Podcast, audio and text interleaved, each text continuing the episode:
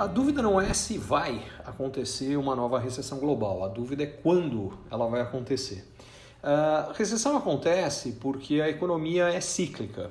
Uh, à medida que a economia cresce mais e mais gente compra, as empresas vendendo mais começam a contratar também cada vez mais gente. Com isso, o desemprego cai. Até que o desemprego chega a um nível muito baixo e que as empresas não encontram mais gente disposta a trabalhar que não esteja trabalhando e qualificada para as funções que há disponíveis.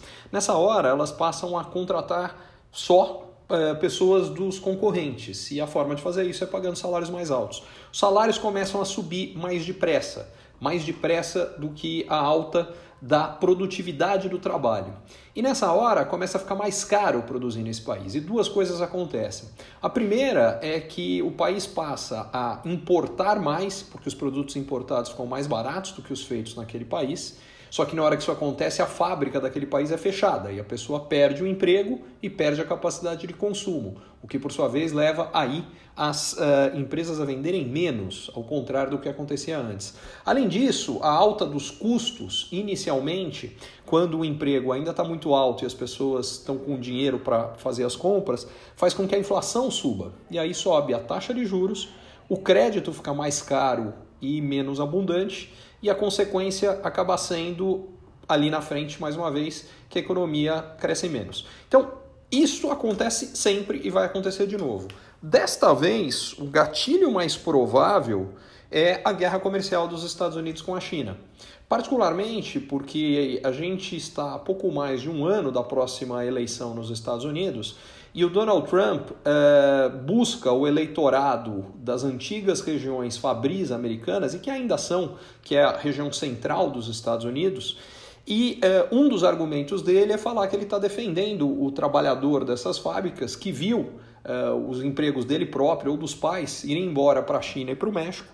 E a forma de ganhar esse voto é jogando muito duro com, com esse pessoal. Só que ao fazer isso, ele colabora ainda mais para uh, eh, alta de preços nos Estados Unidos uh, e na China, e a consequência disso é crescimento menor nos dois casos. Quando isso acaba acontecendo, uh, o risco de uma recessão global aumenta. Agora, nada disso garante que ela esteja para chegar, porque, por outro lado, apesar da economia chinesa já estar tá claramente desacelerando, a europeia também e a americana dá sinais mistos, uh, o que está acontecendo é que os bancos centrais de Estados Unidos, uh, da Europa e da própria China uh, estão, por outro lado, derrubando a taxa de juros para tentar compensar essa desaceleração.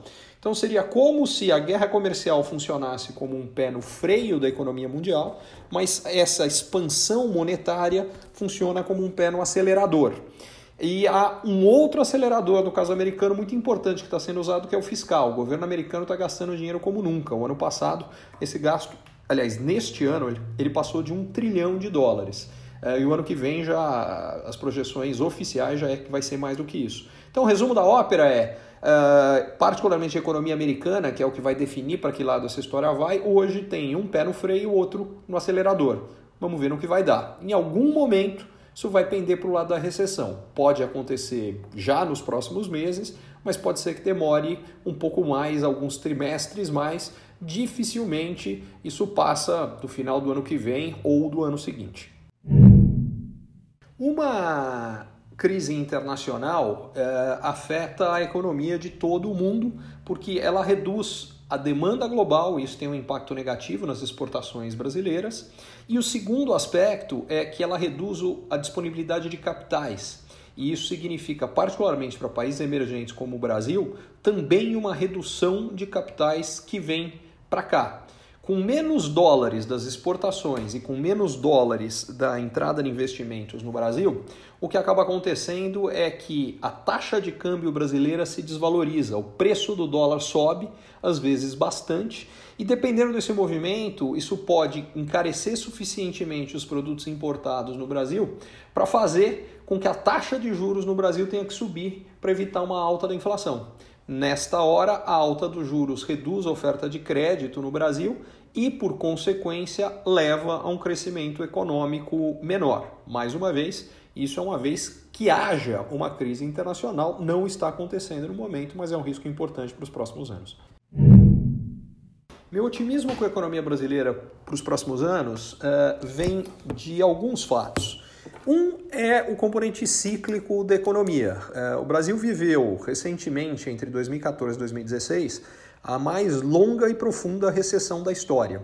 Isso gerou uma capacidade ociosa gigantesca na indústria, uh, máquinas que não estão sendo usadas, e maior ainda no mercado de trabalho. As pessoas focam muito uh, nos 11, 12 milhões de desempregados que nós temos, mas a quantidade de gente que não está trabalhando ou que está trabalhando em subempregos no Brasil é muito maior do que isso. Em primeiro lugar, porque só aparece na taxa de desemprego aqueles que, além de não estarem trabalhando, estão procurando emprego. Mas como muita gente uh, ficou sem emprego, procurando por muito tempo e não conseguiu, acabou desistindo. E esses saem das estatísticas oficiais de desemprego porque tecnicamente eles estão fora da força de trabalho. Quando a gente soma aos números dos que aparecem na taxa de desemprego, estes que deixaram de procurar emprego e os que estão subempregados, a gente está falando de 65 milhões de pessoas no Brasil. Colocar esse pessoal para trabalhar aumenta a produção brasileira e é exatamente o que já começou a acontecer com a recuperação do emprego e que deve se fortalecer nos próximos anos, particularmente se o Brasil aprovar a reforma da Previdência, que parece que está em vias de acontecer, deve fazer uma reforma tributária, que há mais de 20 anos o Brasil discute, mas dessa vez parece que vai aprovar. Já foram tomadas medidas recentemente para reduzir o custo de importação de máquinas e equipamentos, isso aumenta a competitividade da economia brasileira. A MP da Liberdade Econômica facilita a abertura e fechamento de empresas no Brasil e, por consequência, também estimula o crescimento. A privatização vai aumentar, há um programa bastante agressivo dessa vez, e ela vai aumentar a eficiência da economia brasileira. Aliás, Florianópolis é um belo exemplo disso. A privatização recente do aeroporto deixa claro a diferença de qualidade de serviço que a gente tinha do antes e depois. Enfim, o, tudo isso indica que o Brasil tem condições de crescer e crescer bastante, desde que uh, não haja o início de uma recessão uh, global em primeiro lugar, e em segundo lugar, uh, que o Bolsonaro não brigue com boa parte daqueles que devem investir no Brasil, para esse Brasil com perspectivas melhores. Porque o que vai gerar esse crescimento é mais investimento em empresas, tanto brasileiras quanto estrangeiras. Só que quando ele briga com a Angela Merkel, quando ele briga com o Macron, ele reduz a atração de investimentos do Brasil desses países. Uh, até agora, nada preocupante. Eu conversei com os maiores investidores uh, desses países e eles continuam interessados em investir no Brasil. Brasil. Mas se, se essa, esse conflito aumentar, isso pode atrapalhar no futuro. É, o que atrapalhou a economia no início do governo Bolsonaro foi a, a postura política do governo Bolsonaro, brigando com todo mundo, incluindo o Congresso, o presidente da Câmara, gerou preocupações de que eventualmente a, a reforma da Previdência e o resto da agenda econômica do governo, que precisava e precisa ser aprovada pelo Congresso, não avançaria. E se isso acontecesse, se o Brasil não passasse a reforma da Previdência, ele teria uma crise fiscal grave nos próximos anos e, por consequência, não era uma boa investir em novos negócios no Brasil, porque a gente teria uma nova crise econômica uh, muito em breve. Uh, essa preocupação fez com que no primeiro trimestre a economia parasse de crescer depois de oito trimestres consecutivos de crescimento. Só que à medida que ficou claro que, apesar uh, da, dessa relação complicada do, do Bolsonaro com o Congresso, que as, a agenda econômica do governo avançaria, particularmente a reforma da Previdência avançaria. Já no segundo trimestre, o Brasil voltou a crescer. Uh, é provável que no terceiro esse crescimento tenha sido até um pouco maior do que foi no, no, no segundo. E no quarto, com a aprovação final da reforma da Previdência, é provável que haja uma nova aceleração, uh, o que sinaliza para perspectivas melhores de crescimento no ano que vem. O Brasil, de fato, hoje tem vários uh, hubs e ecossistemas importantes de inovação. Florianópolis, sem dúvida nenhuma, é um deles. E, e principalmente, uh, eles têm esses ecossistemas de inovação, são cada vez mais numerosos e cada vez mais fortes. E é normal que isso aconteça, porque, em geral, uh, esse processo vem de algumas empresas, algumas poucas empresas iniciais que têm sucesso, nascem, têm sucesso, seus fundadores vendem essas empresas uh, e ao saírem dessas empresas e com dinheiro, montam fundos uh, de venture capital, fundos de investimento que financiam o surgimento e crescimento de outras empresas. Além disso, eles já têm uma série de conhecimentos adquiridos no processo de formação das empresas uh, originais, têm contatos e sabem quem são os profissionais que podem uh, levar novas empresas a ter sucesso e podem ajudar essas novas empresas que são montadas a atraírem esses profissionais.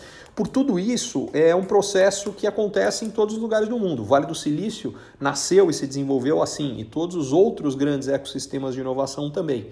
A gente está vendo isso cada vez com mais frequência no Brasil, cada vez em mais lugares, e isso é muito importante, porque isso significa que a inovação no Brasil, que já acelerou, provavelmente vai acelerar mais ainda nos próximos anos. E inovação significa mais geração de riqueza, de produtos, serviços melhores para todos. Então, é, é uma das coisas muito importantes, positivas que vem acontecendo.